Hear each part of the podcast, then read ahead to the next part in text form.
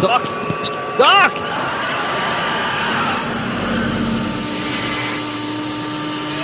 Que papo é esse que a gente não precisa de estrada, você tá maluco? 1.21 gigawatts do que? Não precisa de 16 gigas!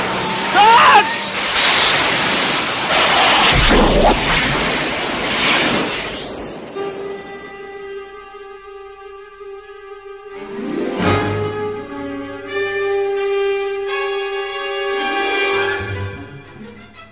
Gente, gente, ah, Peraí, Ué? onde, onde, onde a gente. O que que tá acontecendo? Onde a gente tá aqui, né, hoje? Que dia é hoje? Onde sou? Quem estou? Bom, o ano. do- o ano é 2014, cara. O que você tá falando? O que você tá falando, cara? A gente, a gente vai gravar o programa. O cara tá doido? Pois é, 2014. o que houve, cara? O Né? que houve, mano? O que aconteceu? Onde é que você tava? Tá passando bem, cara? Tá legal? Cara, eu não sei. Eu, eu não sei se eu tudo. é, eu não sei se é um sonho ou se é recorrente, igual aqueles que eu sempre acontece de eu ficar pelado. Não, esse não pode. é. Você tá no vida real aqui? De verdade, isso aqui? Estamos. Quem é o presidente atual do Tá Brasil? maluco? Não é Ainda presidente, cara, é Dilma. mulher. De, de Dilma, Dilma Rousseff, aquela menininha do, do Isabela Hendricks, que eu fiquei conversando com ela sobre política lá em Minas Gerais, quando ela tinha uns 8 anos de idade. Meu Deus, o que, que foi que eu fiz?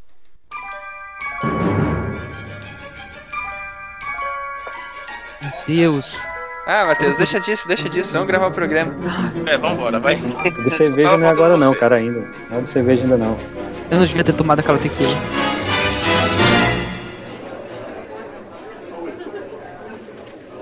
Vamos lá, vamos pra sala lá, vamos lá. E olha lá, Caio voltando, vamos lá. E aí, Caio? De volta. Ela não tinha cigarro, mas ela tinha um cookie. Ah. Então eu peguei o cookie. Ah, bem semelhante. Você roubou a comida da tua esposa, cara. Só me promete uma coisa, você não vai fumar o cookie, né? Não. Hoje não. Obrigado. Quando vocês forem fazer um episódio sobre câncer, vocês me chamam, aí vocês me dão medo, tá? Eu paro de fumar. Não, Beleza, não resolve, né, cara? Eu nunca vi ninguém parar de fumar por medo, Caio. Tá, não, é isso não funciona comigo, porque o vô, meu vô da parte da minha mãe, ele morreu com 98 e ele fumava dois maços por dia. Isso não funciona comigo. Ok. Se for genético, tu tá bem, né, Caio? Vai que ele tem uma, sei lá, uma mutação que, tipo, ah, cigarro é bom pra ele. Ah, ele viveu até os 98 por causa do cigarro, sei lá. É possível, é possível. Foi o que manteve ele vivo, né? É, porque, tipo, tá ligado? Ele tinha um. Quando ele segurava o cigarro, ele segurava pouco do que ele podia ficar nesse mundo, tá ligado? Era como se fosse um pregador. Aí tiraram o cigarro da mão dele e simplesmente morreu. Morreu. Tiraram o link, né, cara? No céu, no céu tem um Malboro e morreu. Que loucura. Ah, já tá gravando? Já pode começar? Tô gravando faz meia hora já. Ah, não, ótimo. Não, tudo bem. É, toda a parte que eu falei que era travesti aqui, muito bom, muito bom, legal. Adoro vocês. Adoro, adoro todos vocês, pessoas de bom coração, vamos lá. E atenção, atenção, todos os alunos, caralho. Ô, de- desce daí, filha da puta. Deixa a cortina em paz. A cortina não é sua amiga. Pronto, parou. Ok, obrigado. Silmar, para de sempre rir. assim. Si- Silmar, eu tô, eu tô ouvindo sua voz, mas você vai ter que responder de qualquer forma. Ele sempre faz isso, professor. Sempre. Sil- Silmar, é, é presente. Não é presunto, não é aqui, não é eu, não é tô. É presente. Só, só presente, presente. Presente, Silmar, professor. respira. Silmar, para de chupar a mão.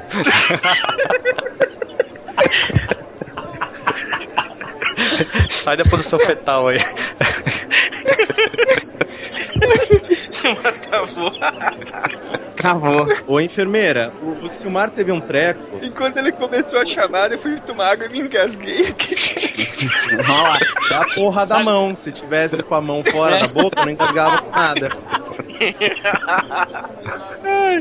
Presente, professor. Fábio, Ah, o Fábio ele saiu porque ele foi escrever a biografia de um ex-presidente por aí. ah, Jorge, Aqui? não é aqui, é presente. Ah, tá. Nota negativa pro Jorge. Professor. Silmar, a, a mão, eu falei, a mão fora da boca. A mão em cima da carteira.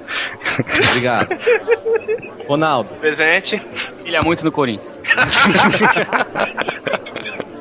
Marcelo Fulano, Qual fulano? Aquele que gosta de omelete, professor. Ai, meu Deus do céu. Nossa. Matheus, Presente, professor. muito bom, muito bom. Começa a aula então.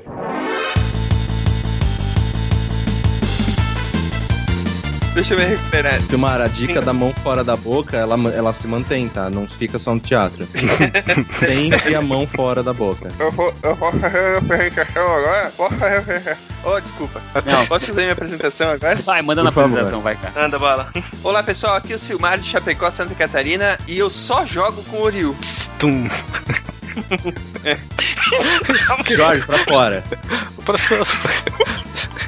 tá, tá ok. Tá. Que é Caio Corrêa de São Paulo. Eu adoraria ter sido feito na Unreal Engine, porque ia ser podre de forte. É verdade.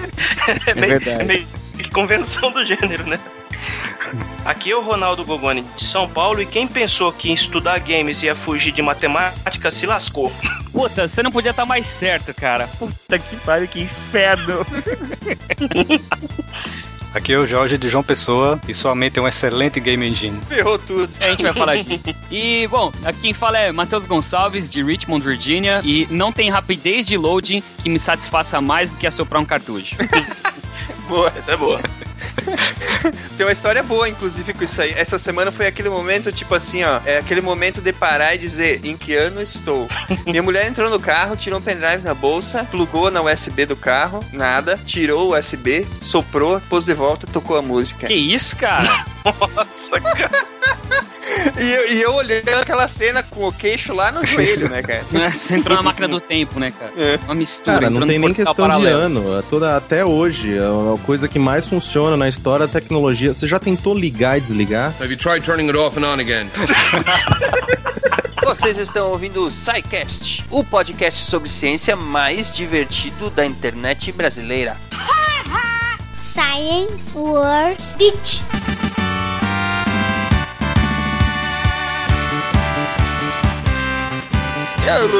Vamos pra perguntinha? Pergunta básica que eu quero calar. Qual a sura mais patética que você já levou no videogame? Uhum. FIFA Soccer. Nossa. Putz, boa pergunta, hein? Zero pra, pra futebol. Caio, qual que foi a pior surra que você já tomou aí no videogame? Caramba. A gente geralmente é aquele negócio, né? Tipo, quem apanha lembra, quem bate esquece, né? Mas Sempre. quando é com videogame eu não lembro, assim. Eu lembro uma vez que eu tava jogando FIFA com um amigo meu. É, inclusive, Marx, se você estiver ouvindo isso, um grande abraço pra você, seu grandíssimo filho da puta.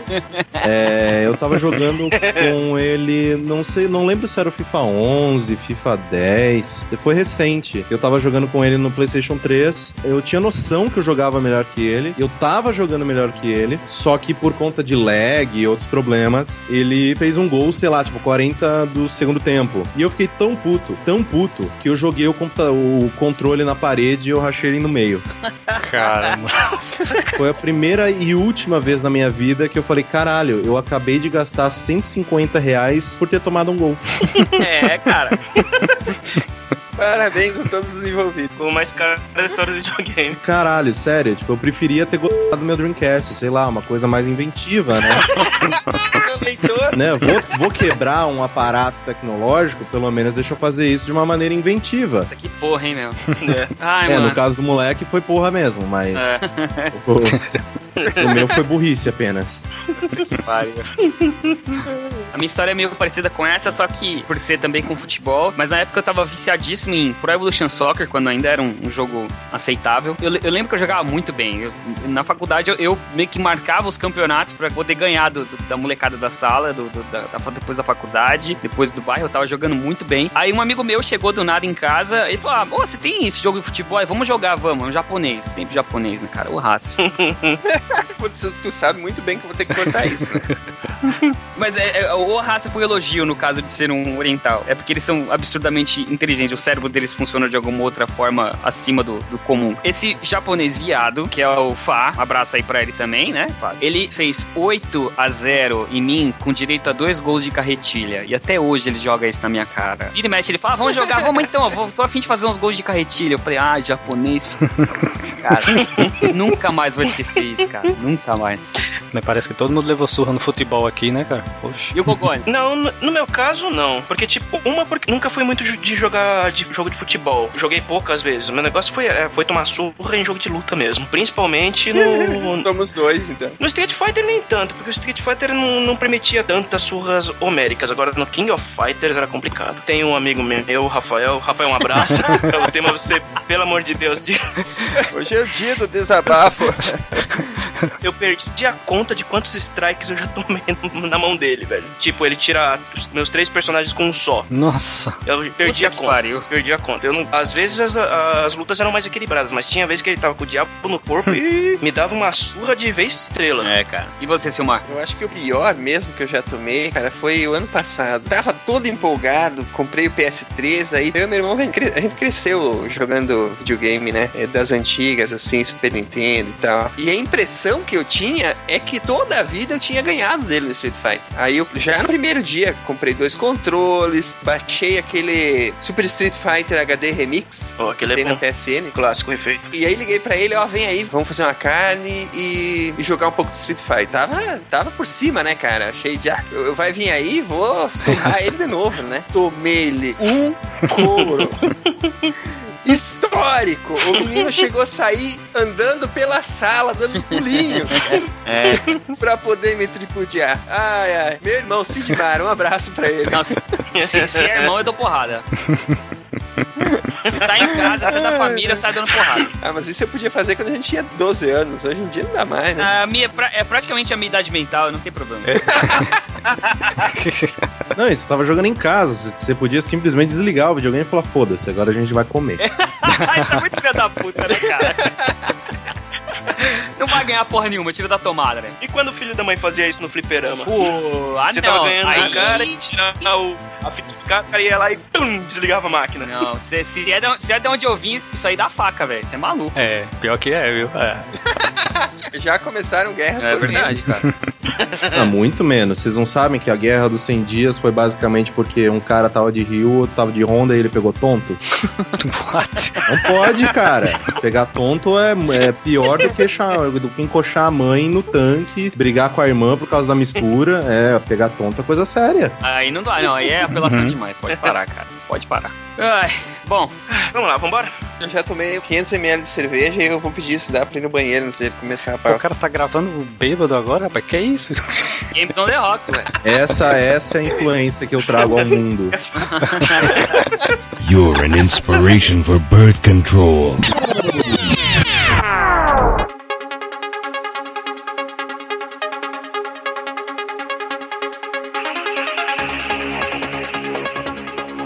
Matheus, faça as honras, por gentileza, do que nós vamos falar hoje. O que são game engines? Que diabo é um, um game engine, né? Mas é um game engine ou uma game engine? Então, é, existe gente que fala uma, existe gente que fala um. Como é um motor, eu, por causa das aulas até que eu tive, professores influenciando falar, eu adotei um game engine. Mas vira e mexe eu me pego falando uma também. Caio, o que, que você acha que é o mais correto de falar aqui? Cara, eu sempre tento trazer para português, mas de vez em quando o costume meio que impera, né? Então eu, eu falo uma, eu falo uma engine. Mas se a gente realmente fosse trazer para português, é um motor gráfico, né? Um motor que, então, o motor é, é ma- masculino. Mas eu, eu geralmente eu falo uma, né? Porque eu sempre, ah, a Unreal, a CryEngine e tal, eu geralmente uso o feminino. Mas o correto é, é masculino mesmo. Vamos fazer o seguinte, vamos adotar uma, porque se a gente ficar se policiando pra falar um, vai acabar até com a naturalidade do que a gente vai falar. É. E- porque todo mundo fala uma, eu também falo uma, você fala uma, vamos continuar falando. Em mulher é muito melhor, né?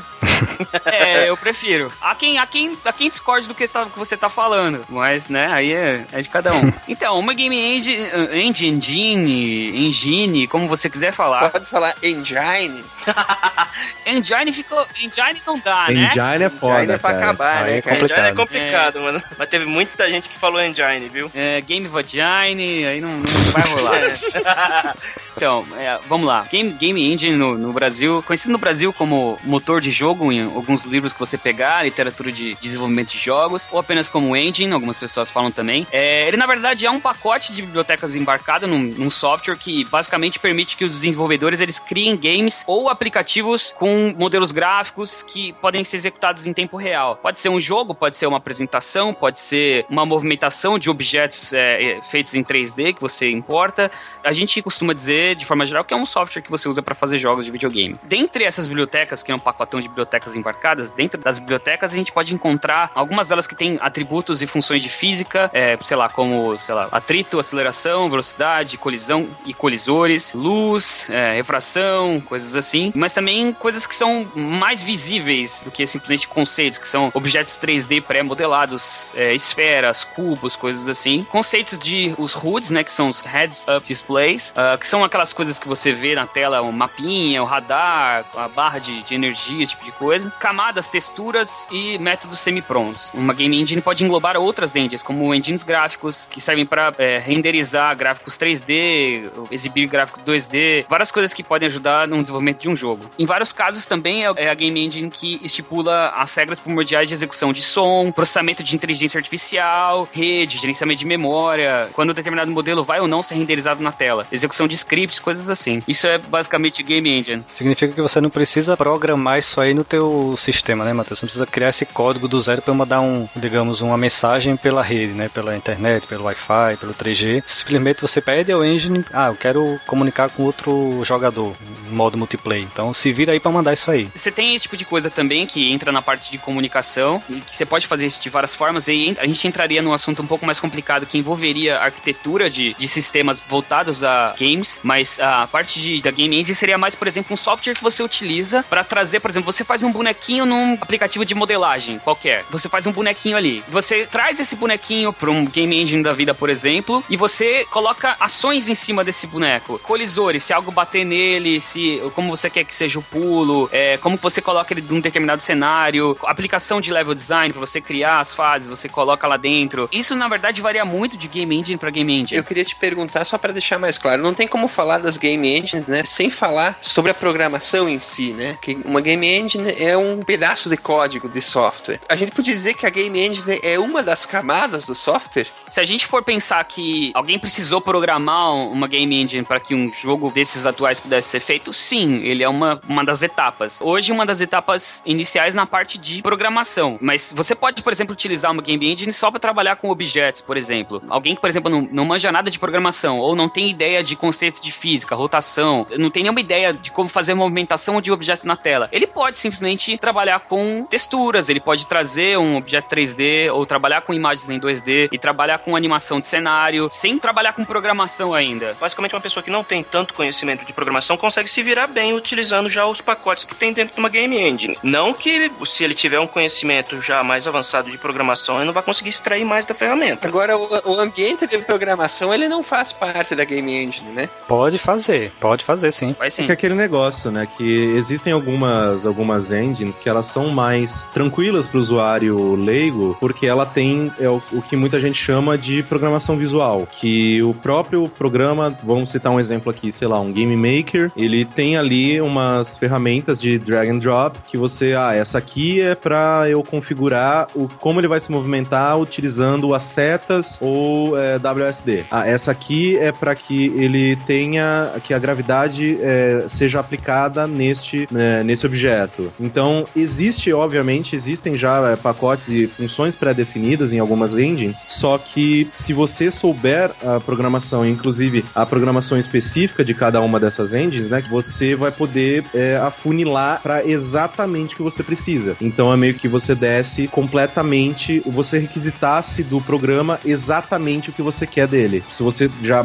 entende de linguagem de programação, é, é toda a questão teórica de programação, você vai ter facilidade em mostrar para o programa o que, que você quer que ele faça. Exato. Mas existem realmente ambientes que são pensados exatamente para fazer jogos. Porque é diferente de, por exemplo, você usar um, um Express Studio, por exemplo, que pode ser usado de, para desenvolver qualquer tipo de software para fazer um game, e usar um ambiente que é pensado só para fazer games, né? Não, definitivamente sim. Quando você utiliza um, uma game engine intermediária, vamos dizer, vamos colocar uma intermediária que nem uma muito avançada, nem uma inicial. Você tem inúmeras ferramentas para desenvolvimento de jogos. Mas nada te impede, por exemplo, de você pular o passo de, de, um- de usar uma game engine e utilizar, sei lá, um C da vida, um C++, que é uma linguagem de programação, e desenvolver jogos sem utilizar nenhuma das ferramentas que você tem. Só que aí você mesmo vai ter que fazer muito mais contas de física, muito mais contas de é, o peso de determinado objeto para você tornar esse jogo real. Se o jogo for simples, dá pra você fazer, sei lá, eu, eu lembro na, na faculdade, ainda quando eu tava na graduação, eu fiz um jogo de sudoku e eu fiz um jogo de tabuleiro de, de xadrez. Esse de Sudoku é clássico. Fez a da cobrinha também, Matheus? É, não, da cobrinha não, mas o do Sudoku e o, e o xadrez eu fiz. Eu fiz com C++, então sem utilizar, basicamente você não tem biblioteca nenhuma de física, padrão visual é super simples, e é uma ferramenta, por definição, de programação convencional, então eu acabei utilizando ela para desenvolver jogo. Só que hoje em dia, o, o- o que o mercado pede, você, se você quiser criar algo de qualidade mesmo, você vai ter que utilizar uma das game engines que tem no, que tem no mercado, não vai ter como fugir muito disso. Eu dou o exemplo do Java, né? O Java ele possui um pacote nativo dele, o Java 3D, que você pode facilmente desenhar objetos, três dimensões. Mas, por exemplo, ele não tem detecção de colisão. Posso desenhar duas bolas. Estão falando aí na rua que você tá andando com umas amizades muito suspeitas, um pessoalzinho meio afeminado.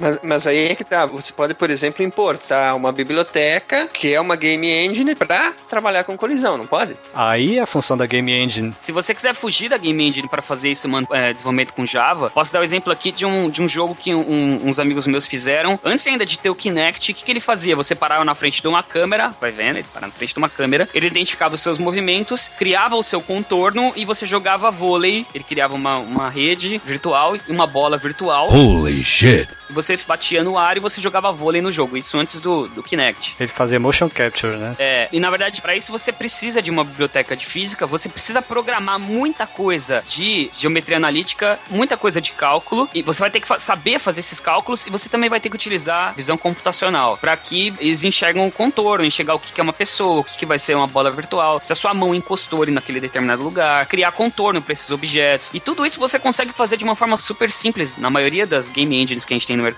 É bem trivial, inclusive, fazer isso na- nas game engines. Então, hoje em dia meio que não tem por que você investir tanto na. Se você tá começando a criar, entrar na brincadeira de, de fazer jogo, de fazer games, de produzir games, é, eu aconselharia muito mais ir direto pra uma game engine do que você tentar aprender o código desde o começo. A não ser que você queira ser programador de engines. Aí, aí o É, caminho. e aí todos nós aqui te damos boa sorte, dois tapinhas nas costas. e vai lá. Vai, filhão. Vai, É, filhão. Exatamente. Mas, enfim, tem espaço, tem espaço para essas pessoas também, né? Claro que tem, cara. Se a pessoa quiser utilizar a ferramenta a fundo, vai ser obrigada a aprender programação. E mais do que isso, para ela fazer gráfico vetorial, para desenvolver em 3D, ela vai ter que afundar a cabeça nos livros de matemática, vai ter que comer muito cálculo, muita geometria analítica, porque muita gente que entra na faculdade de análise de sistemas, no meu caso mesmo, muita gente na minha turma entrou já achando: oba, vou aprender a programar, vou sair daqui fazendo game. Ah, é? Você quer fazer game? Então toma aqui, todos esses livros aqui de matemática para você estudar. Não tem pra onde fugir. Não tem pra onde fugir. Você quer aprender a desenvolver games, você vai ter que estudar muito cálculo. Não tem pra onde fugir. Eu só, é, eu só queria levantar a mãozinha aqui e dizer que eu estou fugindo disso. E está dando certo até agora. É, eu ia entrar exatamente nesse assunto. Apesar de tudo isso, de, de realmente a pessoa em algum momento tenha que, por exemplo, estudar exatamente como é que um código funciona para poder extrair o melhor dele ou para fazer alguma, algum aperfeiçoamento, sim, vai ter que entrar no código. Mas de uma forma geral, as game engines, a função delas é facilitar o trabalho de criação, correto? Correto. Deixar a pessoa é, livre daquela parte de ter que pensar no código e poder pensar no enredo, poder pensar como é que o bonequinho dela vai se comportar, como é que, que é o visual do jogo tem que ser e assim por diante, né? Facilitar essa parte de criar um jogo divertido e deixar a parte bater cabeça. é, a gente tinha uma expressão para isso na faculdade que era Escovar, escovar bit. Escovar bit. Escovar bits, pronto, escovar bits. Faz alguns anos já que eu terminei a faculdade. escovar bit e deixar essa parte exatamente para quem vai se dedicar só para isso, né? Ô, Silmar, você já brincou com o App Inventor durante a faculdade, não brincou? Brinquei sim. Então, você tem uma ideia, porque o App Inventor é uma ferramenta que o MIT desenvolveu para facilitar os estudantes a criarem apps para o Android. Ao invés da- do estudante entrar de cabeça no código do Java para criar os aplicativos, ele já dá todo o formato do- das ferramentas ferramentas que ele precisa, os ifs e os elses, de tudo que ele precisa para montar o app. Uma game engine é basicamente a mesma coisa. É, a vantagem de você conhecer o código, trabalhar diretamente com código, é você poder expandir, né? Como a maioria é, é voltada a objetos, né? Usar a orientação a objetos, você consegue facilmente modificar o comportamento daquela função, daquela biblioteca, né? Que você está precisando, de repente, desenhar algo com, sei lá, mais dimensões do que aquela função te permite, ou com, sei lá, alterar a gravidade num valor que ela não te deixa. Então você vai, estende aquela função e transforma o teu jogo, né? Transforma as regras do teu jogo. É, é isso de, de você utilizar a herança, você pode. Que, que é um conceito de, de, orientação a objetos. Não que todos os códigos sejam, todas as game engines tenham isso, mas você pode duplicar um colisor. Se você tem dois, por exemplo, você tá criando meio que um exército para você lutar contra. Tem cinco personagens que vão lutar contra você. Eles são semelhantes. Você pode copiar de um pro outro e ele vai copiar as mesmas informações, mesmo sistema de colisor, mesmas ah, reações de impacto, todo tipo de coisa. Yeah, piece of cake.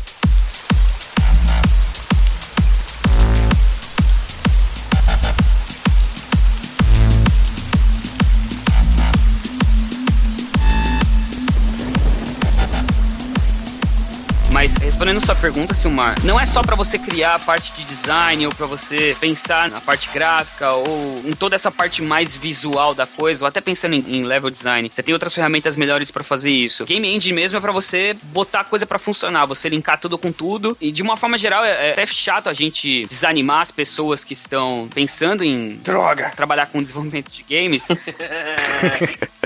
Ó, oh, bichinho. Vamos matar o sonho de todo mundo. É, não tem como fugir disso, cara. Vamos matando o sonho, inclusive o meu. A minha meta era trabalhar com desenvolvimento de games. Até hoje nunca aconteceu. É... Primeiro porque o Brasil tem, tem, um mercado diferente, mas também porque demanda que você entre no código. Não é só a parte legal do jogo de videogame, não é só a parte visual, só o gráfico, só o desenho. Você vai ter que saber fazer gráfico vetorial. Você vai ter que fazer cálculo disso programando. E não, vamos dizer assim que não é a coisa mais agradável desse mundo, entendeu? Você falou que você fugiu disso, cara? Sim, é, porque uma coisa que a gente também tem que deixar claro é que eu vejo muito realmente as pessoas falando é, do ponto de vista de vocês. De olha, cara, se você quer fazer jogo, você tem que saber matemática, você tem que é, trabalhar com cálculo, você vai ter que cair de cabeça, vai ter que cair de boca no, no, na programação e tal.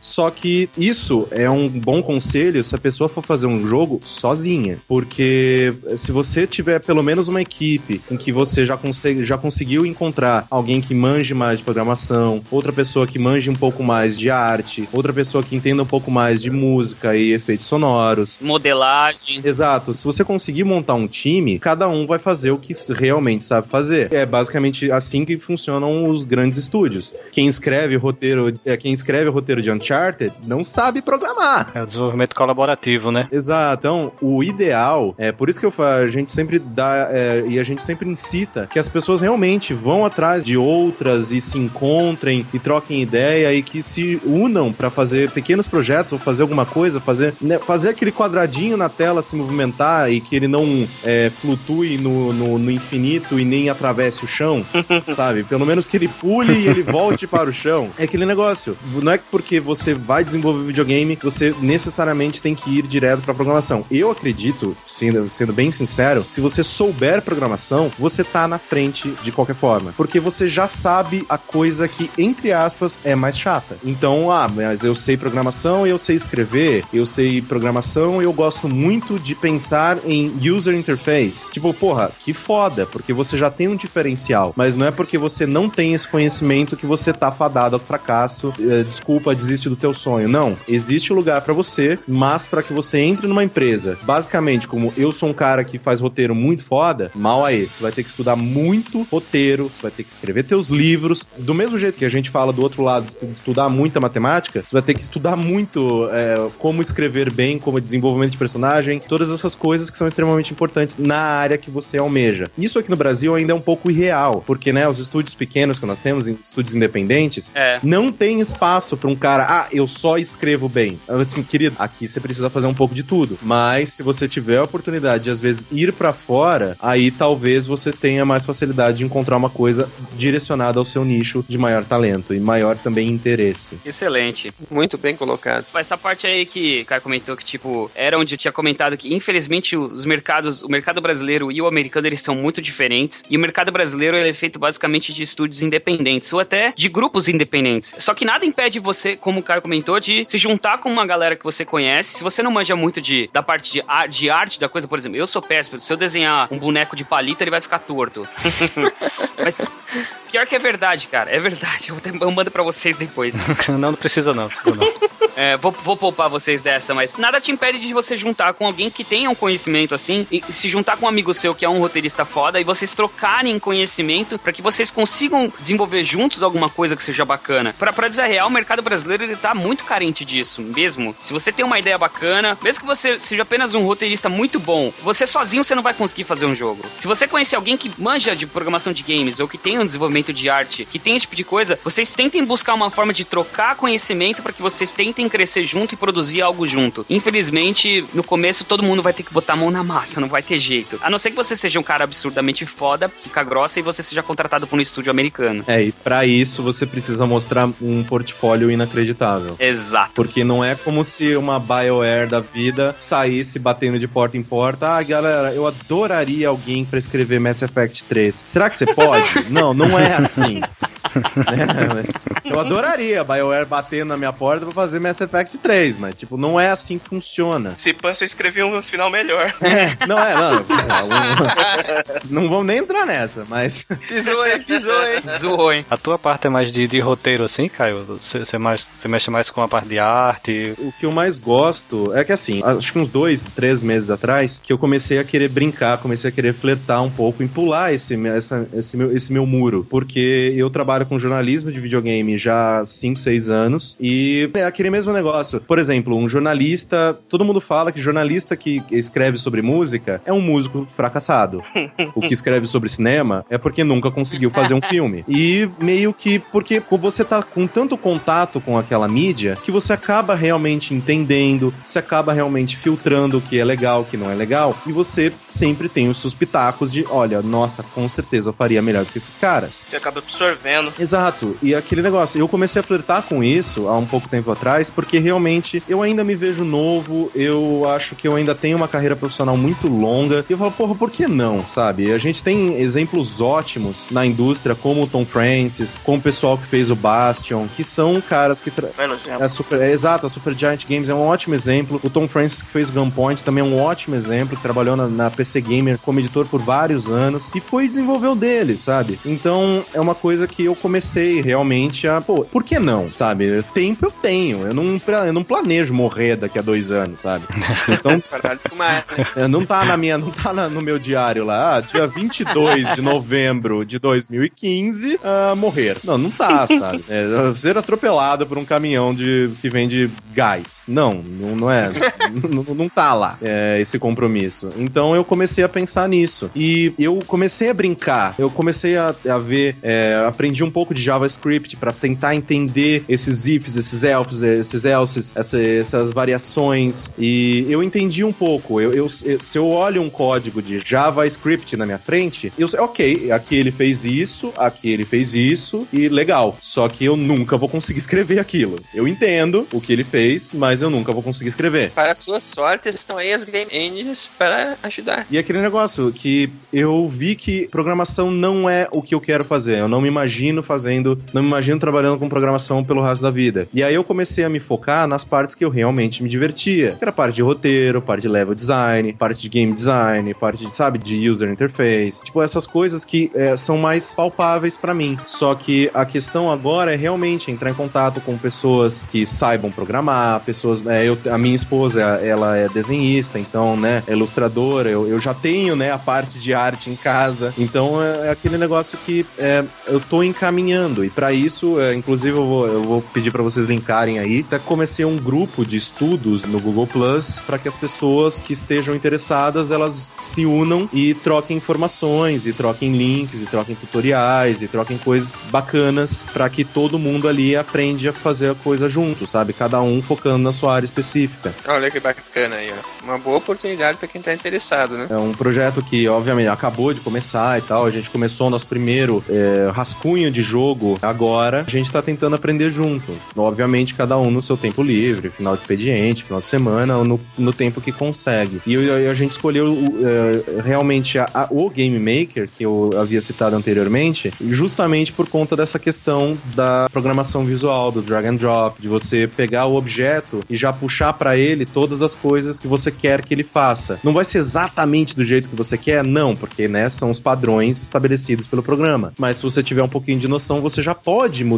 esses padrões, os numerozinhos ali na programação, para que ele se adeque mais. Eu acho interessante essas engines que realmente facilitam, inclusive para o leigo, que não tem conhecimento, tem conhecimento zero em programação, para que ele faça ali o seu clone é, de Arkanoid e, e fique feliz, sabe? Se sinta realizado, porque olha, fui eu que fiz. Um Metroid aí. Caralho, o Metroid seria incrível. Imagina. Dá pra fazer um Angry Birds, hein, Caio? Ah, é, não, Angry Birds é facinho, é tranquilo. Ah, só aquela física de parábola que você precisa pensar inteira. É cálculo balístico, praticamente. Fazer um Metroid que no final mostra que é. Vai dar spoiler do jogo aí, porra. Não, mas não, final, peraí. Spoiler de Metroid, você tá de sacanagem, né? Não, não fala não, não fala não. O jogo tem, tem quase 30 anos, O cara. jogo, o jogo saiu semana passada. Que, que, que, que medo, cara. Star Wars tem quase 40 e ninguém aqui. Tem gente que não assistiu ainda. É verdade. Eu conheço gente que não assistiu e não gostou, cara. Não viu e não gostou, né? Isso eu conheço muito também. Viu só o pôster, né?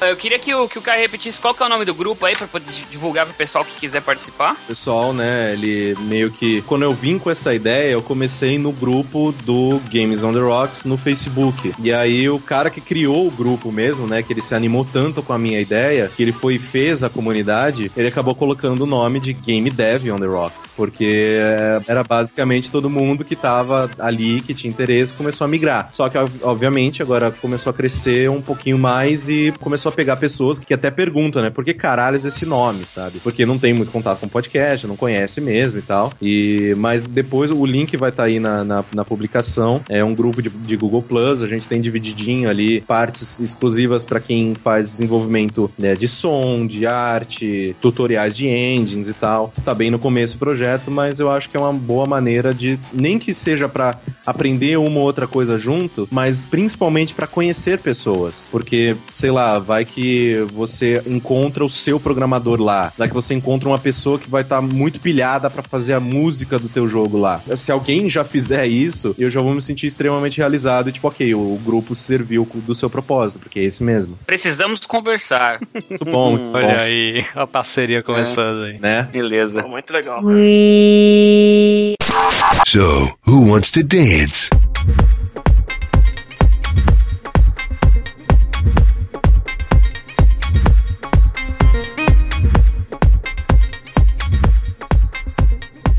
É, só para deixar claro, eu gostaria que o Jorge citasse para nós esses termos né, mais usados na programação e que se ouve falar bastante quando se trabalha com qualquer tipo de código. Biblioteca, API, camada, dá uma geral para nós aí, Jorge. Bom, eu vou tentar fazer uma analogia aqui para o pessoal que não entende, né? Quem não, nunca mexeu com programação, não manja com essa questão de bibliotecas, DLLs e, e etc, né? A gente pode imaginar uma fábrica, né? Uma fábrica você está produzindo um carro, tá? Então, o operário, ele seria a nossa biblioteca. Um operário ele tem várias funções, né? Ele pode apertar um parafuso, ele pode cortar uma porta. Você pede um, para ele fazer uma tarefa, que é a sua entrada, né? A entrada daquele funcionário que ele está recebendo, ele vai te dar uma saída, que é uma porta soldada, uma pintura num- numa lataria, e cada funcionário tem um crachá. Nesse crachá existe a lista de funções que ele é capaz de fazer. Essa lista seria a nossa API. A API é simplesmente uma interface pela qual você pode conversar com o teu funcionário, que é a tua biblioteca. Então eu pego lá o crachá daquele funcionário A, eu sei que ele consegue desenhar um quadrado. Ah, eu quero desenhar um quadrado, eu vou pegar o funcionário A e vou pedir ele para fazer isso. Um pacote seria justamente o conjunto de bibliotecas, conjunto de funcionários daquela fábrica que estão à minha disposição para eu fazer um carro, que seria o meu jogo. Então, se eu quero fazer uma roda, se eu quero colocar uma roda, parafusar uma roda, eu chamo o funcionário Francisco lá, que vai lá e pega os parafusozinhos e pegar o parafuso é uma função, né?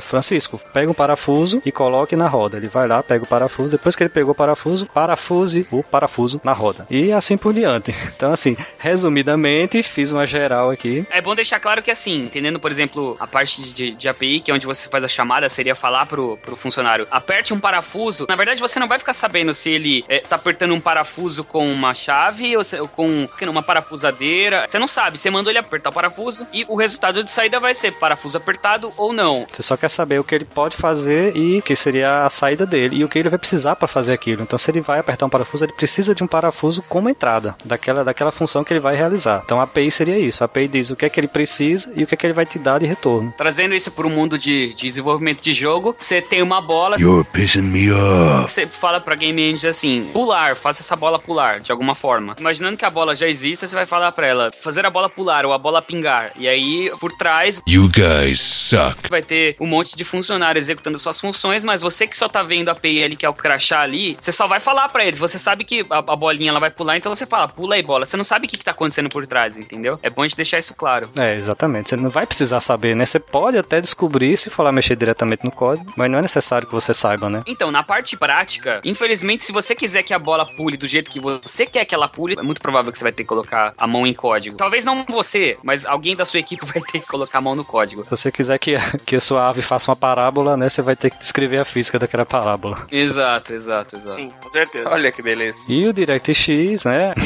DirectX, na verdade, ele é uma biblioteca gráfica, né? A gente tá falando de, de motor de motor de geral, de motor de jogo. O DirectX, ele é um- uma biblioteca gráfica, na verdade. Ele tem diversas APIs, que são essas interfaces, para que funcionem joysticks, controles, acesso a, a vídeo, otimização de recursos gráficos. Eu não lembro que ano que foi criado o DirectX, mas foi uma, uma forma que a Microsoft encontrou de otimizar os gráficos para que a gente pudesse evoluir na parte de games, no gráfico de games. A primeira versão do DirectX saiu no Windows 95. O primeiro jogo que eu joguei com o DirectX foi o Medal of Honor. E pra mim, explodiu minha cabeça, porque na época eu tava acostumado com Doom, que era jogo de DOS. E por causa da- desse tipo de, de interface gráfica, melhores controles, melhores comunicação, inclusive entre, entre as, os recursos de computacionais, foi feito basicamente pra isso. E vem evoluído pra caramba desde a primeira versão. Porque até então, cada um fazia jogo a moda caralho do jeito que queria, né? É, como não tinha um motor, E o DirectX foi uma tentativa da Microsoft de tentar colocar um chão ou uma base a partir do que o pessoal pudesse construir os jogos para Windows. Falando em PC Gaming, né? Porque assim, foi bom você comentar sobre o Doom, Matheus. Existe um artigo bem interessante que a gente vai colocar no post aí que fala justamente sobre isso, né? Anteriormente a Doom não existiam game engines, né? Você tinha que fazer tudo no braço, na munheca mesmo, né? Então foi o Doom que trouxe o primeiro rudimento assim de motor gráfico, né, de jogos. Mas para o DOS, né? Não era em modo gráfico ainda o Windows, né? Com todas as facilidades que o Windows permite e o DirectX mais ainda. Só pra gente completar a história do DirectX, hoje, hoje ele é muito mais que isso, né? Ele foi, foi sendo ampliado e hoje ele, ele, além dos gráficos, ele é realmente um- uma base completa para desenvolvimento. Tanto que ele é a base dos Xbox, né? Isso, isso. o primeiro Xbox nasceu como uma, uma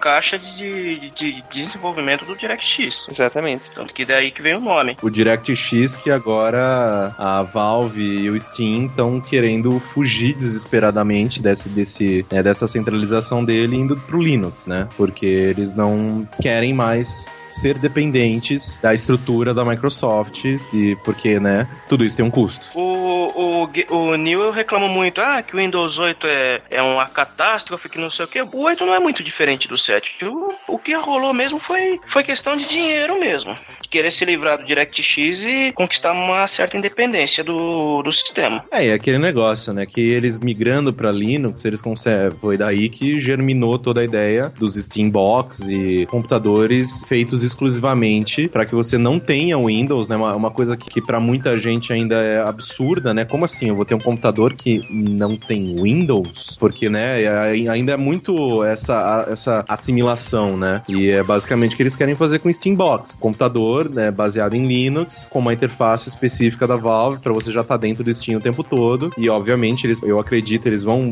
devem lançar aplicativos específicos para uma, uma, uma função ou outra de redes sociais ou até editores de, de texto e browsers, não sei. Acredito que eles, eles vão acabar englobando, tirando isso do, do que já existe no Linux, para que você realmente tenha comece a virar uma realidade um pouco mais popular essa questão de você ter um computador sem Windows, né? E sair desse, desse negócio de ah, ou eu tenho um Windows, ou eu tenho um Mac, ou eu tenho, né, um, tenho um OS. Não, é realmente mostrar para as pessoas que o Linux é cada vez mais um sistema operacional extremamente funcional e que não é um bicho de sete cabeças que era no começo. É, eu conheço muita gente que quando você fala de Linux, dá brotoeja na pessoa. É, dá, dá, dá calafrio. É, meu Deus do céu, uma doença isso. Aquela coisa preta quadrada que não dá pra fazer nada. As linha de comando, né? Aquele terminal preto. É. Meu pai, ele, durante um tempo, ele insistiu muito em usar Windows. Eu uso Windows diariamente, mas ele ficou tão puto de pegar vírus, porque afinal ele é um usuário consciente que clica em qualquer coisa para ganhar. Ele sempre é o milionésimo visitante da página.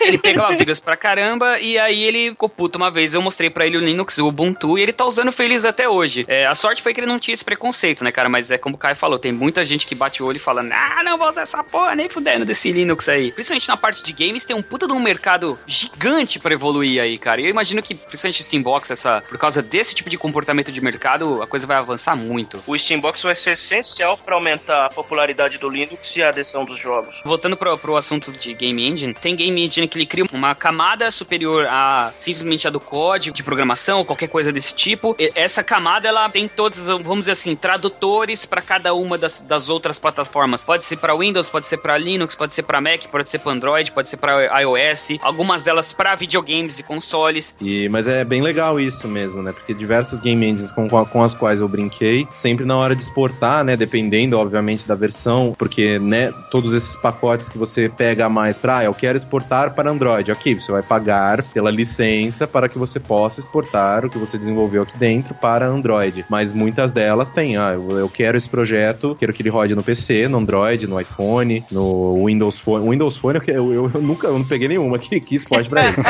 mas. É verdade. Ah, não, é, sei lá, né? É, o, cara que, o cara que fez o programa que exporta pra Windows Phone deve estar tá rico, né? Porque é só ele que faz isso. Milionário. Ou não, né? O Windows Phone sofre é, síndrome do Tostines. Mas então, é, todas as que eu brinquei tinha essa opção de você, não, eu quero que.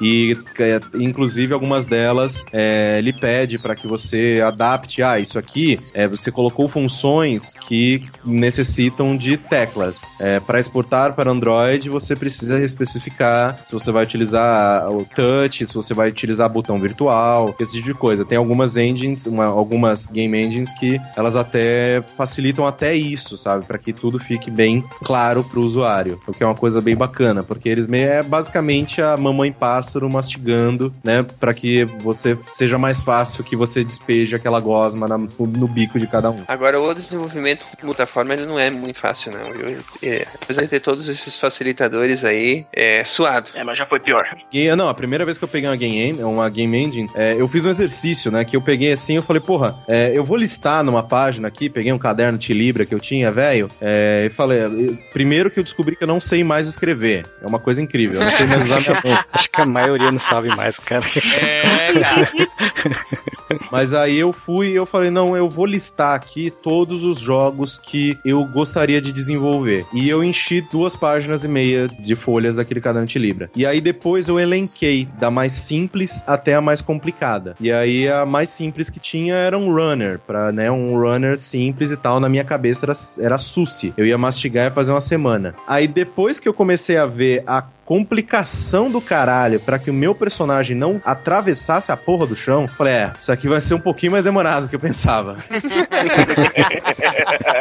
o problema maior é que as pessoas, quando elas pensam no desenvolvimento de um jogo, elas realmente é, visualizam aquilo rodando, é, aquilo tudo no lugar e as coisas acontecendo. Só que tem a, a gente pode até aprofundar um pouco mais nisso depois, mas tem tantos pormenores, tantas coisas que você precisa fazer é, lista, né? Listas e listas e listas de, de comportamentos e coisas que você quer colocar pra cada um dos elementos que estão ali naquela porra daquela, daquela tela, que é inacreditável, cara. Eu, eu, eu realmente eu fico pasmo e bato palma das pessoas que tiram coisas funcionais e até bacanas de Game Jams. Que, pelo amor de Deus, como você fez isso em dois dias? Filho da puta, como? Nossa mente é uma game engine fantástica, né, cara? Tudo funciona na cabeça. Tipo, é, é, é, nossa, cara, que Ele complicação. podia inventar, inclusive, uma game engine e lançar, né? Uma game engine chamada Pensamento. Uma rede neural. É, exato. É, uma- imagina uma máquina que, tipo, você pinça a sua cabeça e pronto, tá o jogo na tela. Tudo funciona de primeira. Eu adoraria pegar essas pessoas e apresentar pra elas o conceito de debug. Tipo, então, é, deixa eu te contar uma coisa aqui. Nossa, todo mundo ia fugir, cara. Senta aqui, senta aqui rapidinho. Vamos Deixa eu te conversar. mostrar uma coisa, né? Dois tapinhas no ombro. Eu não sei se ajuda alguma coisa, mas com o tempo passa. Acho que você fica mais largo e aí a coisa passa mais suave, entendeu? Your face, your ass, what's the difference? Se acostuma com a, com a Você grossura tá falando da de quem mesmo, Matheus? Tô falando de desenvolvimento, claro. Programação. Ah, Que susto, A partir do cara. momento que compilou, compilou tá bom, né? É. Mas existe uma regra universal da informática. Nunca funciona de primeira. Então, se funcionou, tá errado. Se funcionou, você fez alguma coisa errada. Já aconteceu uma vez comigo, cara. Eu, eu cheguei até a postar no Facebook todo feliz pros meus amigos. Falei, cara, eu acabei de programar mais ou menos umas 15 horas de código, compilei, rodou e funcionou do jeito que eu queria. Nunca mais na minha vida eu vou fazer isso, cara. Nunca mais vai acontecer. É a exceção que confirma a Nem o regra. Warren lá não, não recebeu na hora da compilação? não, nada. Não deu warning, não deu nada. Aí, obviamente, no mesmo dia deve ter tido os três enterros já não. Pessoas devem ter achado filhote de pomba, qualquer coisa assim. Você escreveu 15 horas de código, compilou, rodou tudo certinho e aí você acordou, né? Para as pessoas que estão boiando, o Matheus tá basicamente falando que ele desenhou uma Mona Lisa sem esboço. É, exatamente. Direto, assim, ele botou o pincel e saiu. Ótima analogia, ótima, ótima. Mas eu, eu- eu tenho plena noção. Isso nunca, mais- nunca tinha acontecido e eu tenho certeza que nunca mais na minha vida vai acontecer. Eu só queria falar, aproveitando o gancho, antes da gente entrar na história das engines, sobre um vídeo que tá disponível no YouTube, no canal Comic Con Reviews, que chama Série Videogame History. Ele começa, inclusive, é- ele fala é, Videogame History, mas é só sobre engines. Ele fala desde a primeira que apareceu e vai avançando, mostrando cada uma delas. Claro, não vai falar sobre a parte técnica, mas vai falar sobre os principais jogos daquelas engines. Então, são vários vídeos que vão mostrando cada uma das engines e os jogos que foram desenvolvidos com elas. Bem bacana. Eu assisti mais ou menos uns cinco desses e achei eles muito bem feitos. Pra quem quer aprofundar ou conhecer um pouco mais a história sobre o assunto, fica aí a dica sobre esse, esse vídeo aí. O link vai estar no post. São mais ou menos 25 vídeos e tem aqui Wolfenstein 3D, Quake, tem Doom, Blood, Silent Hill. Sensacional, vale muito a pena ver. Isso, e ele vai avançando, né? Desde lá até 2013. We There's only two ways this can end, and in both of them, you die.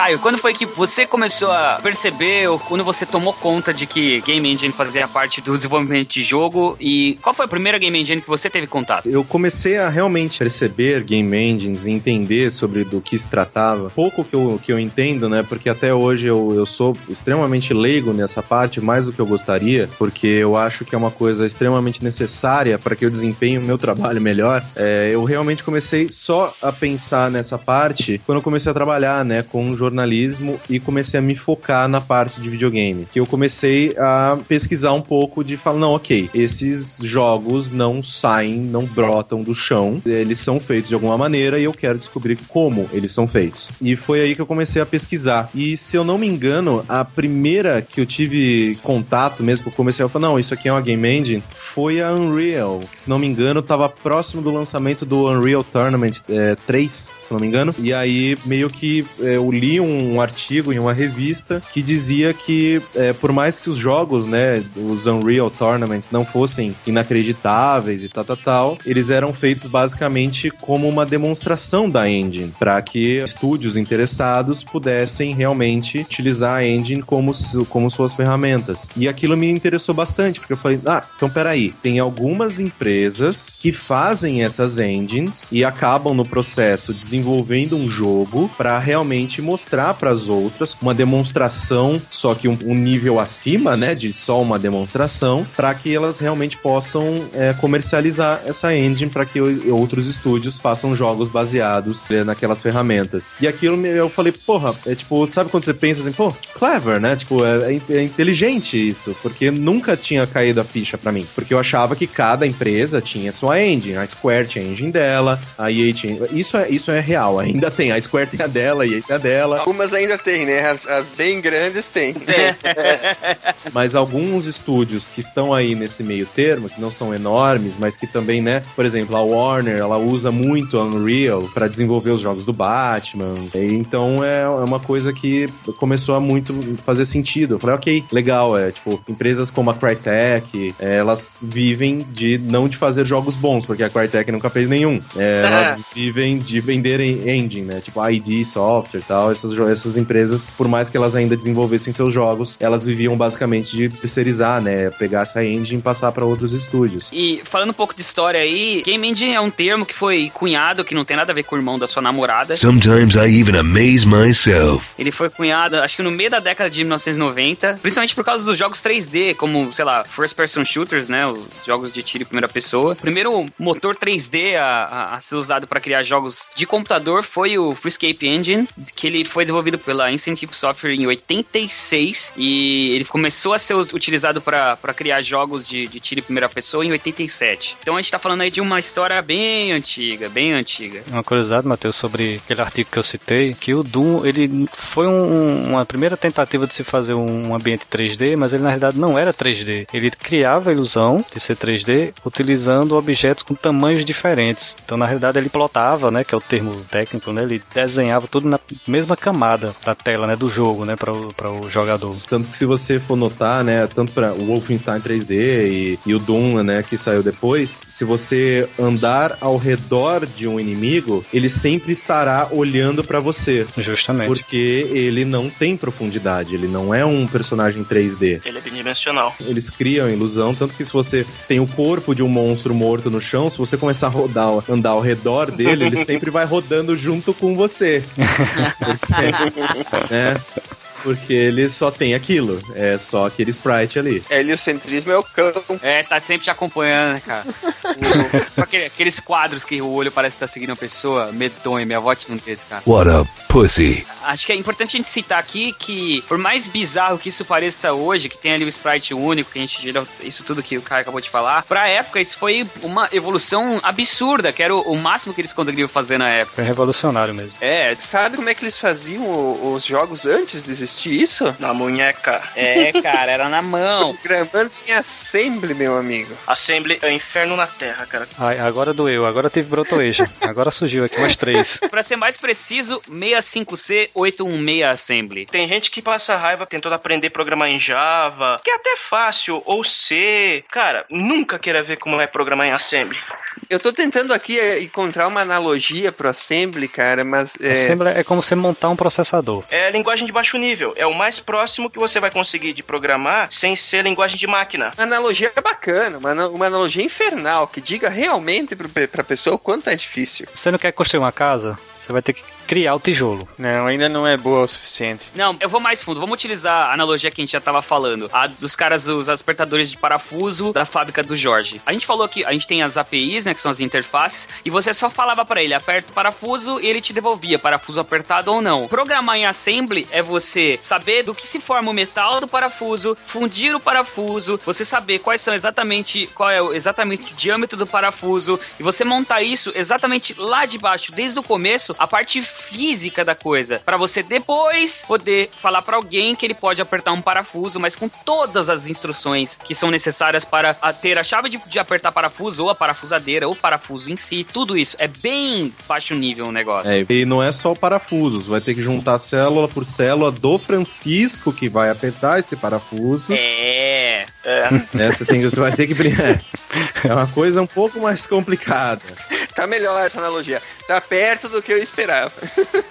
Tá infernal o suficiente já. Pior do que Assembly, o mais baixo depois de Assembly é a linguagem de máquina, que é 1 e 0. Exatamente. É o mais próximo de linguagem de máquina. Aí você tá na Matrix. Você tá na Matrix. O Assembly tá um pouquinho acima, nem tanto acima assim, porque você consegue trabalhar dizendo em quais registradores você quer pôr a informação, né? Você aloca memória com Assembly, é assim que você programa ele. E não é tipo, vou alocar no bloquinho X, é tipo código, tipo, cifrão 1 FFF. Exatamente, dá o endereço hexadecimal do, de onde você quer pôr o dado. É, endereçamento hexadecimal. Quando você vai endereçar, você tem que saber o tamanho da pilha para depois você esvaziar, para você endereçar outra memória. É um inferno, é o inferno na Terra. Por isso que eu digo que a bronca é o Maloc. É, é uma log, é mesmo. É. Mas vamos um pouquinho mais longe dentro dessa brincadeira. Vamos dizer que você é um cara muito fera em Assembly. Você aprendeu a programar em 65C86 Assembly, que era a linguagem de, de programação de jogos, sei lá, do Super Nintendo, por exemplo. Você é muito fera e você vai começar a desenvolver seus jogos. Calma lá, amigo. Você tem que lidar com uma porrada de restrição de hardware. Uma porrada. Por exemplo, me fala um processador hoje, ah, o, o clock de um processador hoje atual. Ah, é 1.5 GB, 2 GB. Ok, 1.7 GB. O processador do Super NES, ele tinha 3,52 MHz. E você tinha que lidar com isso. E detalhe, você tinha apenas 128 KB de memória para você rodar todo o seu jogo. Que não era simplesmente eu sei programar, eu vou sair programar em Meu relógio de parede tem mais do que isso, viu, Matheus? exato, exato, cara. Você quer um pior, Matheus? Hum. O Atari 2600, processador dele, o MOS 6507, 1.19 MHz. Capacidade de memória, 128 bytes de RAM. Bytes, cara, bytes. Bytes, cara. Bytes e 4 KB de ROM. E era tudo programado em Assembly. Imagina como era isso. É, cara, é. Agora você entende como é que saiu o ET? Não, não, não, não, não, não, não, não, não, não, não. O ET saiu. Não. Nossa, velho, que jogo horrível, Não, cara. não, não, não, não. Mas Vamos lá. O ET saiu porque o programador teve duas semanas Isso, pra fazer o jogo. Isso.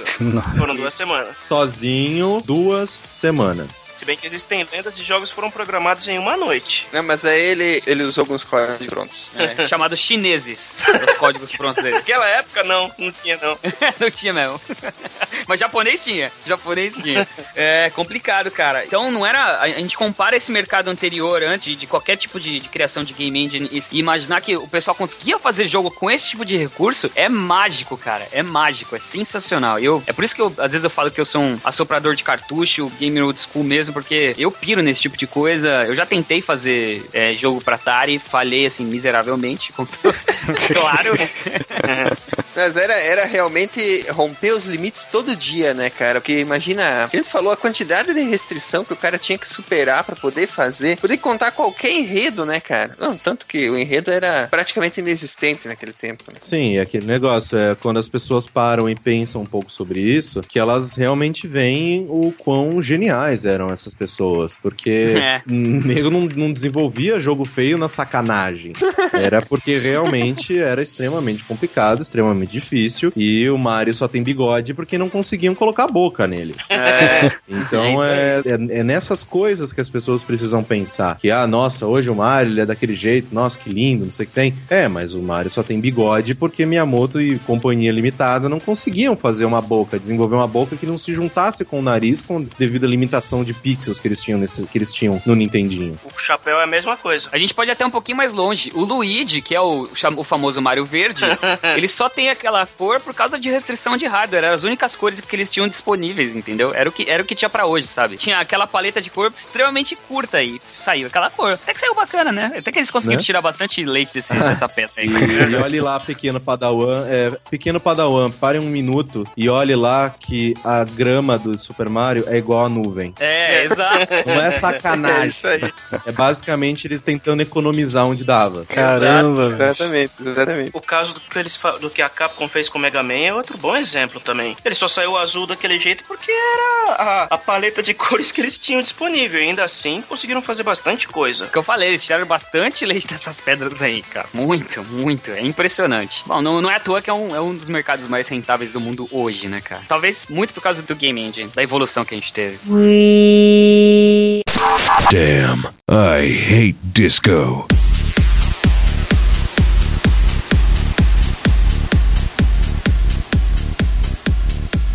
O que eu gosto é o próximo da pauta aí, que é o Descent.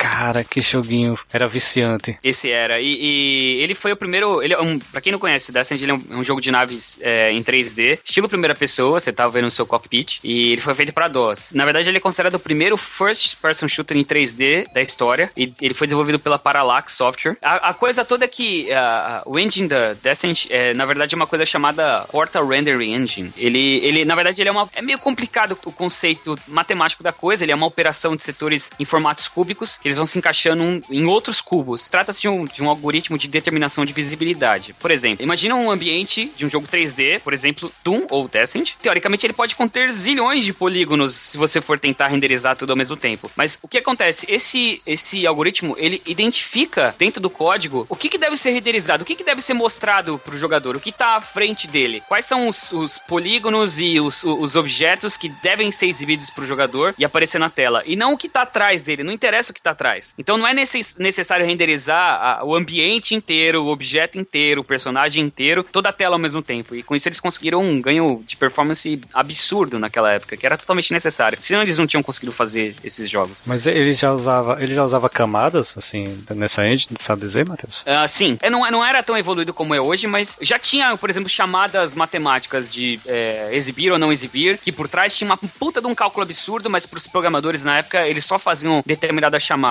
O jogo era muito legal, só que eu, pessoalmente, toda vez que eu jogava, eu ficava, tipo, maluco de bêbado, assim. era. Dava, dava uma zoeira danada. Nossa, dava um enjoo, cara. Parecia que eu tava grávido. É uma bosta foda. mas, era, mas era divertido. Era divertido. É, Jorge, fala pra nós desse artigo. Cara, eu tinha comentado já no, no início um artigo que fala sobre a história das game engines, né? Foi escrito em 2009 e justamente ele comenta sobre a, o desenvolvimento do Doom naquela época, né? Um comentário que eu citei que ele não usava o 3D, ele fazia uma simulação do 3D, né? Já diferente do Descent, que o Descent ele já, como o Matheus comentou, ele já usa mais um 3D cúbico, né? Usando setores. Já estamos chegando já aos próximos game engines modernos, né? Que, que a gente já pode começar a citar agora, né? O... Aí, vamos entrar nas estrelas então. É, o Unity Agora toca 3D. aquela música. Ai, que maluco da porra, velho. Aquela da, da distribuidora de, de, cinema, cara, qual é? A do, do Leãozinho? MGM. Da MGM. Leãozinho, imaginei da música Leãozinho da MPB. Ah. Pensando no, pensando no é pra acabar, hein, cara. Pra acabar com a moral do Leão da Maestro. é.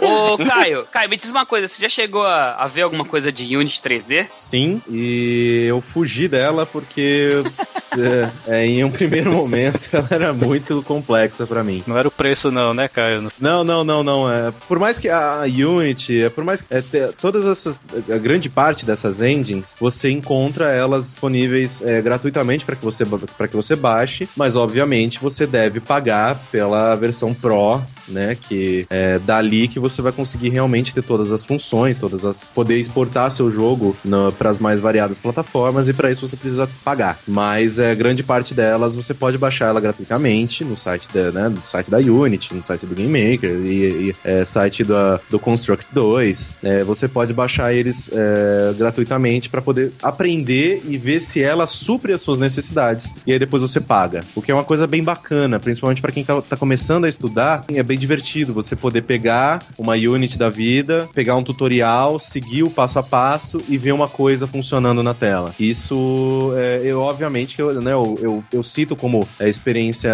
individual, mas isso é priceless. É tipo, é, não tem preço. Você vê uma parada que você fez funcionar, mesmo que né, seguindo um roteirinho. Mas o uh, Unity, eu me afastei um pouco dela porque eu queria começar primeiro fazendo coisas em 2D. Eu sei que a Unity agora ela tem uma, várias aplicações para fazer jogos 2D e tereréu, só que eu fui primeiro para outras engines mais amigáveis, porque o Unity eu falo, ok, é, desenvolver em Unity é um pouco mais profundo do que o meu pé consegue tatear o chão dessa piscina. a Unity 3D é de 2005, né? 2005. E ela vem avançando desde lá e os principais jogos foram... A gente, é, que eu lembro de cabeça, de cabeça, claro, não estou lendo na pauta. I could do this all day. É, Need for Speed, Tiger Woods PGA, uh, Wolf Quest, Global Conflicts, Temple Run 2, Bad Pigs, Slender, The Arrival. Quem não, não se lembra do Slender? Quem nunca se assustou com essa brincadeirinha? É, e zilhares de jogos online. Uh, uh, Adver Games, tem uma porrada de jogo. Provavelmente você já jogou algum jogo feito com Unity 3D e você não sabe. É muito provável. Ah, mas com certeza. Com certeza você jogou alguma coisa em Unity. Certeza, cara, certeza. O Unity, ele é uma. Ele começou com uma ideia de você conseguir fazer jogo em que roda em, browsers, browsers, né? Com uso de um plugin. Aliás, isso é amplamente executado hoje em dia. Uh, mas ele evoluiu bastante. Então, hoje ele tem suporte para vários sistemas operacionais, incluindo o Windows, o, o macOS. Tem, hoje ele é considerado multiplataforma. Ele tem duas versões principais, como o Caio comentou que tem a, a versão gratuita, que ela é, se chama só Unity, não Unity 3D. Ela pode ser usada para você aprender ou liberado em universidades, com a diferença que você vai desenvolver o seu jogo, mas você não vai conseguir. Primeiro que tem recursos que você não tem acesso e tem outras coisas que você não, você não vai poder exportar esse jogo ou vender esse jogo. Se você quiser, você tem que comprar o Unity Pro, que custa aproximadamente 1.500 dólares. Não é caro, se você comparar com outras coisas que a gente tem por se aí. Você, é, se você colocar em perspectiva com as outras engines que a gente tem no mercado, engines grandes, né, que a gente tem no mercado, o preço da Unity é risível. Mas é, é licença unitária ou é para times, né? Porque alguns eles, eles lançam um preço, você pode usar em três máquinas, né? Às vezes cinco. Boa né? pergunta. Você consegue comprar uma para Eu acho que Unity é, acho que Unity é unitário. Taran, tru. Não sei, né? Boa. De fato, Faz de sentido. fato, de fato eu não sei. Mas é legal que dá pra você baixar e testar ele por 30 dias, como o Caio sabiamente falou. É uma das formas mais legais de você ver se você se adapta com, é, com essa game engine. Aliás, isso é, uma, esse é um, um conselho que dá pra você levar pra vida, assim, pra, pra desenvolver de jogo. Cata uma. ah, mas se você quer desenvolver jogo, você baixa ah, as versões gratuitas de. A gente vai listar pra vocês aqui alguns exemplos, mas baixe as versões gratuitas. Tente é, seguir tutoriais ou tentar desenvolver algum jogo que você queira. E você provavelmente vai se adaptar muito melhor com uma do que com a outra. E aí você dá sequência, porque ele é simplesmente uma ferramenta, entendeu? Tudo depende da sua criatividade, do seu poder de, de, de vontade de aprender, de se jogar. Não, existe, não é somente essa coisa de você tem que se adaptar à ferramenta, mas talvez uma ferramenta seja melhor, seja melhor para você, entendeu? Sim, é aquele negócio que é aquele exemplo que a gente sempre dá, né? Não é? é obviamente que existem, né? é, engines mais poderosas que outras, né? A gente vê é só ver a gente né, os últimos o, o último vídeo de demonstração da Unreal Engine 4 e meu Animal. Deus, o que, que é aquilo? Animal. Mas é, não, não é que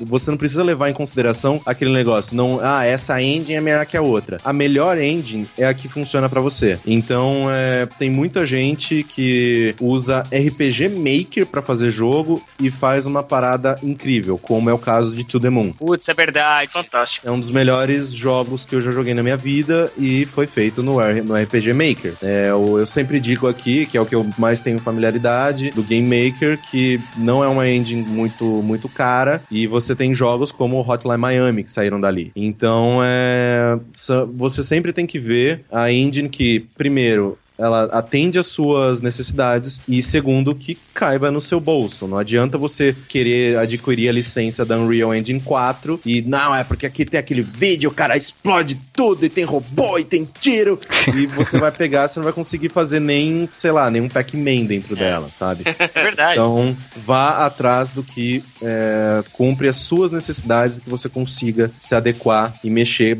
um, bem na parada, né? Perfeito. Aí me chega uma pessoa que, que manja um pouquinho, pega um Unity e comete o Kerbal, por exemplo. Pô, o Cable em Unity, é? Kerbal é Unity. Que massa. Esse Kerbal, puta que pariu, né? Put- Nossa, só de, só, de, só de imaginar o número de cálculos que esses filhos de uma puta. Ah, nossa, velho. Nossa, que tristeza. vida. Os caras simulam um sistema solar, cara. Pelo amor de Deus. Caralho, velho. É foda, é foda. E é tudo com física newtoniana, é, o jogo é incrível, É. cara. E tá em alfa.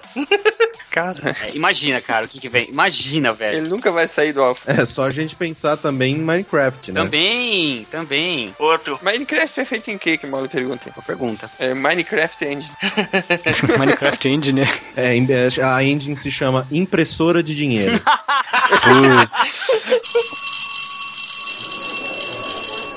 Muito bem, pessoal, chegamos ao fim da primeira parte do programa sobre Game Engines. Esse programa foi ao ar na sexta-feira, dia 24, e estamos pertinho de começar a Campus Party, né? No dia 27, certo, Ronaldo? Exatamente. Segunda-feira, dia 27, até o domingo, dia 2 de fevereiro. Muito bem, nós vamos estar por lá? Sim, eu vou estar na Campus Party de camiseta laranja, circulando pelo, pela feira. Vou estar também em algum ponto. Se você estiver lá, é só procurar por um banner enorme do SciCast e um, e um cara de camiseta laranja que vai estar perto. Eu vou estar distribuindo adesivos e cartões. E convidando o pessoal para conhecer nosso trabalho, né? Isso Vamos aí. estar com uma presença tímida lá, mas enfim, né? Como a gente está apenas Uhum. começando, é uma boa oportunidade para vocês conversarem com um de nós aí mais de perto. Infelizmente não podemos ir todos, mas o Ronaldo vai ser o nosso representante lá. Chega lá, troca uma ideia com ele. É isso aí. Prestigia o nosso trabalho, que vai ser um prazer pra gente conversar com vocês. Vai estar o Ronaldo e vai estar também a Carol, né? Isso, a Carol vai estar também. A gente está pretendendo, talvez, na segunda-feira, fazer a gravação da próxima leitura de e-mails comigo lá, direto da Campus Party. Ah, olha aí que legal. Então, quem quiser participar, só comparecer lá, que eu vou estar informando qual que vai ser o horário da gravação. Beleza, combinem lá, façam uma gravação. Vai ao ar na segunda parte do programa sobre Game Engines e vai ser bem divertido. Esperamos vocês lá então, gente. Um abraço e até sexta-feira que vem. Até lá e a gente se vê na Campus Party. Um abraço, gente. Tchau, tchau.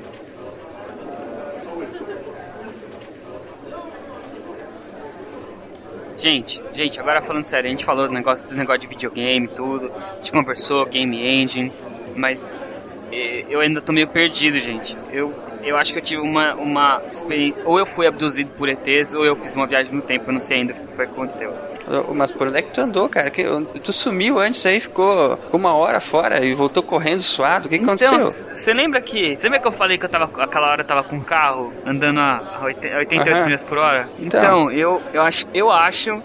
Eu acho. Assim, desconfio por cima que eu acho. Ou eu fui pra uma outra dimensão paralela, ou eu fiz uma viagem no tempo pro Brasil de 1900 1955. Foi uma... Ah, é verdade. O pior de tudo, você quer saber? Nossa Lá senhora. não tem Twitter, cara. Não tem internet, eu acho. Como é que tu conseguia sobreviver, bicho? Eu não sei, cara. Eu, foi, Escutando o rádio, a voz do Brasil, era. É, foi um dos piores É. períodos da minha vida. Nossa, cara, tu vai ter que contar isso aí direitinho pra nós, Matheus, mas não vai ser agora, vai ser no próximo programa. Então, continuem com a gente, que a gente vai ter que descobrir o que, que aconteceu. Nos vemos na semana que vem. Até lá. Falou, gente. Até semana que vem. Falo com vocês quando eu voltar pra 2013. 2013. Você vai ter que fazer outra viagem depois da 2013. Peraí que eu tô perdido agora. Falo com vocês quando eu voltar para o passado em 2014. Muito bem. Não, quando você for. É, voltar pro passado, voltar pro futuro, sei lá. Ah, é, caramba. É, gente- se eu falar que a gente vai voltar pro passado, quer dizer que eu tenho que fazer alguma viagem pro futuro. Então calma lá. Daqui a pouco a gente volta, falo com vocês quando eu voltar pro futuro.